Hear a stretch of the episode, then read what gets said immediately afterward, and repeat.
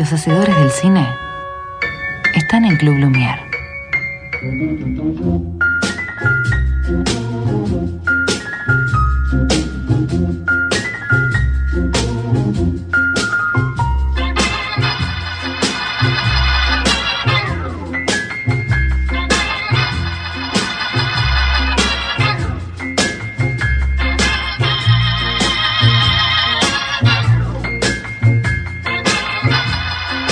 18.35 continuamos en Club Lumière. Bueno, escuchábamos un poco a Vale Acevedo. Hablábamos antes de Entremedio, este estreno eh, platense que hemos tenido el jueves pasado y tenemos ahora la posibilidad de estar en diálogo con su director Martín Gamaler. Eh, Martín, Lisandro y Esteban aquí en Club Lumière. ¿Cómo estás vos?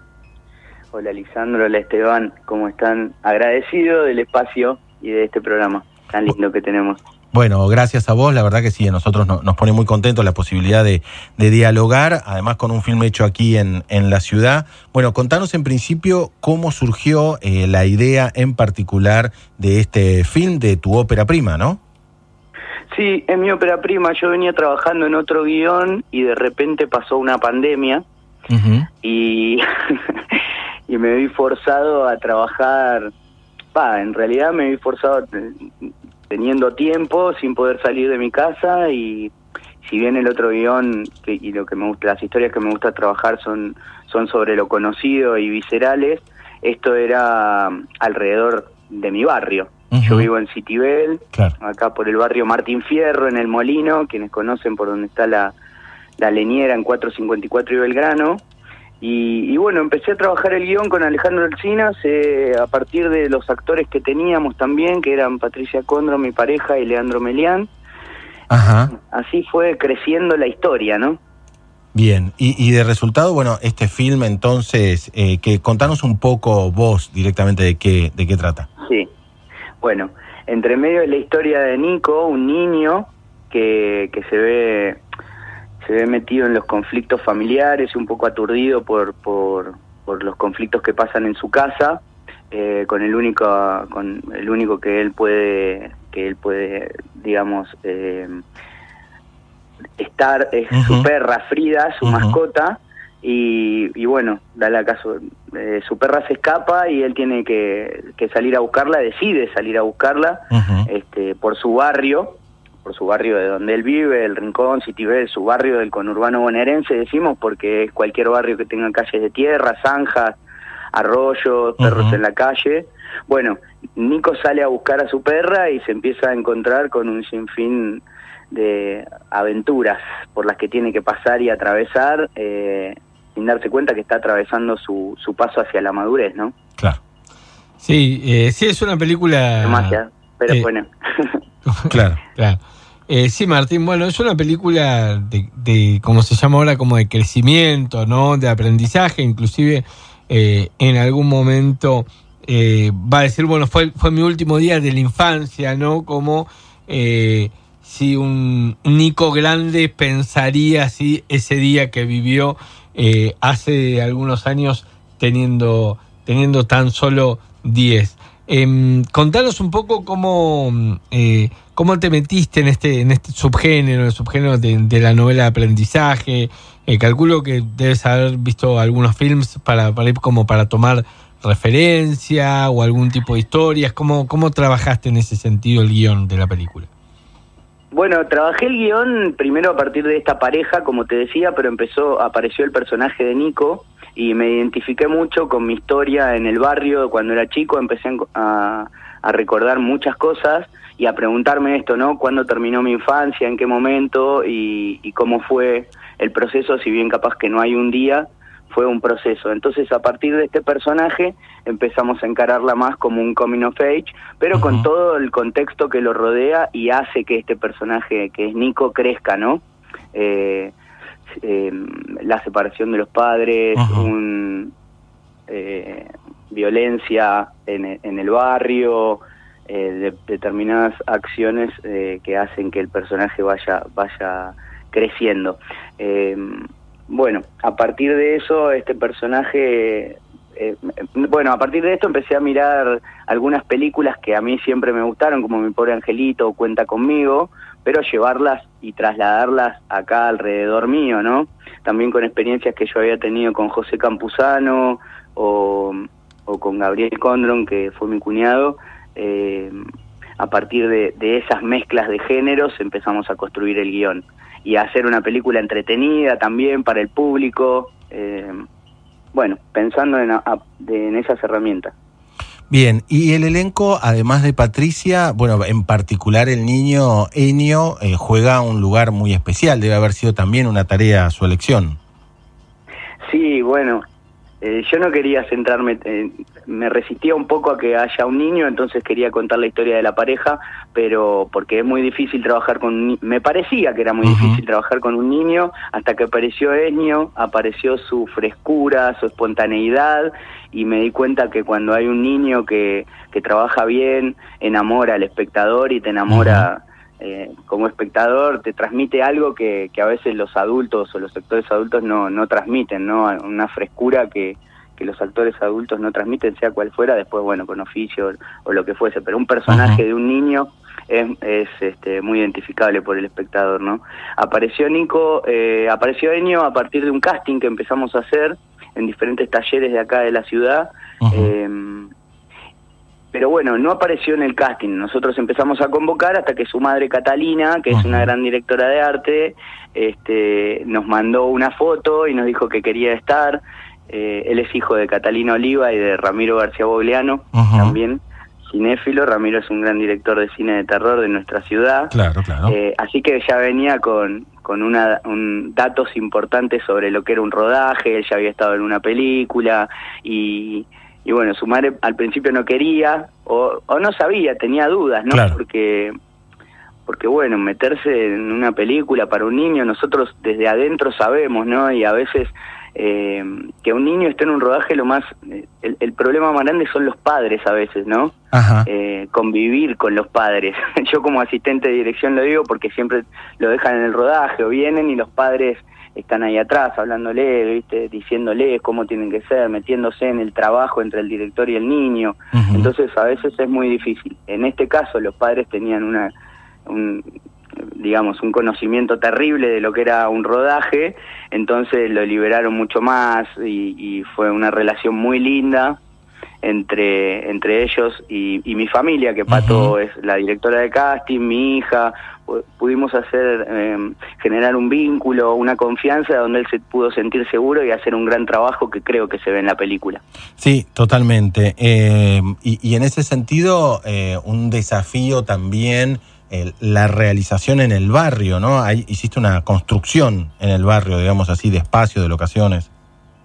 Sí, sí, eh, la película durante el proceso de guion nosotros salíamos con Alejandro y salíamos a, buscar locaciones, a ver si encontrábamos alguna anécdota, alguna alguna historia, incluso hay varias anécdotas en la, en la película que suceden sucedieron en mi barrio o personajes de los cuales este, después nosotros los llevamos ahí a la película. Entonces salíamos a buscar y decíamos, este lugar puede pasar tal cosa, acá puede venir, acá, que, que es lo más lindo, ¿no? Empezar a a reconocer en el barrio lo que puede pasar en el guion o viceversa. y, y la verdad que fueron muy predispuestos los vecinos. A mí la idea de descentralizar la producción de cine me encanta, contar otras historias. Ya lo veníamos trabajando con Gabriel en otras producciones anteriores, eh, ver que se puede ir al interior de la provincia o mismo acá. Eh, digo, en la periferia de La Plata o mismo en La Plata, los vecinos son agradecidos de que pase eso, ¿no? De, por, el espacio de aprendizaje, por el espacio de, de intercambio cultural. Eh, la verdad que los vecinos fueron reagradecidos, dieron todo, sin pedir nunca nada a cambio, eh, aunque en el cine siempre hay intercambios de cosas. Eh, siempre estuvieron muy predispuestos, digamos, y la verdad que abrieron un espacio re lindo y ahora todos quieren ver la película, quieren ir a verla, la apoyan, nada, está, está muy fluida esa conexión. Bien. Sí, sí. Eh, Martín, hay algo del cine comunitario, ¿no? Cuando te escuchaba y, comentabas, pero, pero contanos un poco, em, la película pasó por el Inca, tuvo presupuesto, cómo eh, sabemos que hacer un film eh, es muy caro, cómo pudiste financiar la película. No, eh, como es mi ópera prima en este caso y el Inca hace muchos, hace un par de años que no tiene concursos y la única manera de presentar un guion y que te lo financien en el Inca es a través de un concurso, no estaban abiertos los concursos. Entonces teníamos que esperar un montón de tiempo y decidimos eh, empezar a hacer un crowdfunding, eh, buscar inversores que quieran jugársela. Y bueno, fue plata nuestra del productor Matías Arili. Nosotros tenemos una productora que se llama Loban Rock y decidimos poner plata nuestra y, y que se unieran los coproductores, que son en este caso el equipo técnico, eh, algunos actores, Bien, nada, es una película coparticipativa, diría yo, ¿no? Después se unió a nosotros, a partir del que el proyecto empezó a crecer, empezamos a conseguir este financiamiento, empezó, se unió una productora que se llama Cine Red Films, de Horacio Maldonado, y ellos nos pusieron eh, el equipamiento técnico, que es de alta calidad, grabamos en unas cámaras 12K de Blackmagic con lentes Ultra Prime, nada, empezó a aparecer la sinergia y la mística del cine y empezaron a aparecer cosas, este, un, un motorhome, eh, un amigo que tiene empresas de motorhome vino, nos puso el motorhome y andábamos por el, con el motorhome, este, casillas rodantes, todo un despliegue de producción, que si bien es un cine comunitario y la verdad que a mí me gusta, eh, la verdad que la gente es súper profesional y todos venían, viste, de trabajar en muchas películas y teniendo eh, un elenco de trayectoria, aunque no sean conocidos, para el cine digo, ¿no? Las caras es un elenco de, trayectoria, Tomar Sánchez, Noro Neto, bueno, Patricia Condron, Javier de Jesús, el Pollo Canevaro, grandes actores de La Plata, ¿no? de nuestra ciudad que quizás no están en el cine y no los conocemos, pero sí, eso, ¿no? Eh, muy conocidos en el ambiente teatral, sobre todo. Claro. Claro, muy conocidos en el ambiente teatral este, y de trayectoria más que nada, ¿no? De, tener muchos años de tablas. Pero bueno, se fue armando esta sinergia con mucho profesionalismo eh, y dedicación. Y eso terminó siendo esta película. Claro, sí, sí. Eh, eh, es interesante lo que nos contaba Martín. Bueno, y además, en este momento, el film se puede ver en el Cinema La Plata, sí, particularmente en, en el Cine Rocha, en el horario eh, de las 20:40, pero además eh, pudiste estrenar también en el Gomón, ¿no? Sí, eh, la verdad que fue, esto es maravilloso para nosotros poder estrenar esta película que hicimos así, en este cine comercial, en un horario prime time, digamos, en, Buenos Aires y en La Plata poniéndole mucho trabajo, ¿no? Pero bueno, es un horario principal en Buenos Aires, en La Plata, el público está acompañando, la película después va a ir a, está en 25 de mayo también, eh, en, está en Tapalqué en este momento, está en, en Puerto San Julián en el sur, va a estar en la provincia de Buenos Aires, el instituto con el Instituto Cultural, vamos a hacer una muestra por todo el interior, este, que siempre nos apoyó el instituto. Y, y bueno, la verdad que es un logro para todo el equipo y para toda la producción poder estar en un, en un cine como el Cine Rocha, que ayer estuvimos junto al público y se ve espectacular, el público se emociona. Eh, nada, la verdad que es muy lindo. Bien, felicitaciones entonces, la verdad Martín, muy interesante. Recordamos, estamos hablando con Martín Gamaler, director de Entremedio, eh, film platense que se estrenó hace muy poco en la ciudad y que está entonces en uno de los horarios en, en Cinema Rocha, una linda sala como para disfrutarlo de paso. Eh, con lo cual, eh, felicitaciones y suerte con todo lo que venga de ahora en más, que seguramente serán buenos desafíos. Sí, sí, sí, ya estamos trabajando en, en otra película, así que, que eh, y quiero decir algo que el público aproveche, porque la verdad que tenemos poco, pocas veces de vernos un, algo, un barrio tan cerca eh, en la pantalla y disfrutar de nuestras películas que hacemos acá en la ciudad, en el cine. Creo que la última fue El último zombie de Martín Basterreche y el otro día hablábamos de eso, ¿no? Qué lindo poder disfrutar y que el público acompañe. Por supuesto, totalmente de acuerdo. Gracias Martín por estar del otro lado. Gracias, Lisandro, y gracias, Esteban, por este espacio. Un abrazo grande, hasta luego. Hablábamos con Martín Gamaler, director y co-guionista de Entre Medio, la película platense que está en los cines de la ciudad de La Plata. Y, y atención, porque tenemos una pequeña joyita también. El protagonista del film, Enio García Oliva, estuvo en comunicación directa ¿sí? con Club Lumière y esto era lo que nos contaba en relación a cómo fue su participación en el film. Hola, yo soy Enio y hago de Nico en Entremedio. Grabar Entremedio fue una experiencia muy hermosa. Siempre me trataron como si estuviera en casa eh, para mi primer protagónico y eso fue lo que me ayudó a desempeñarme más en el personaje. Claramente lo iba a hacer, pero me ayudaron muchísimo, tanto ellos como mis viejos, el equipo técnico, el director, los actores, a que yo me sienta cómodo y eso logró que yo pueda expresar mi personaje eh, según yo, según mi actuación y cómo soy yo en parte. Y una experiencia muy linda.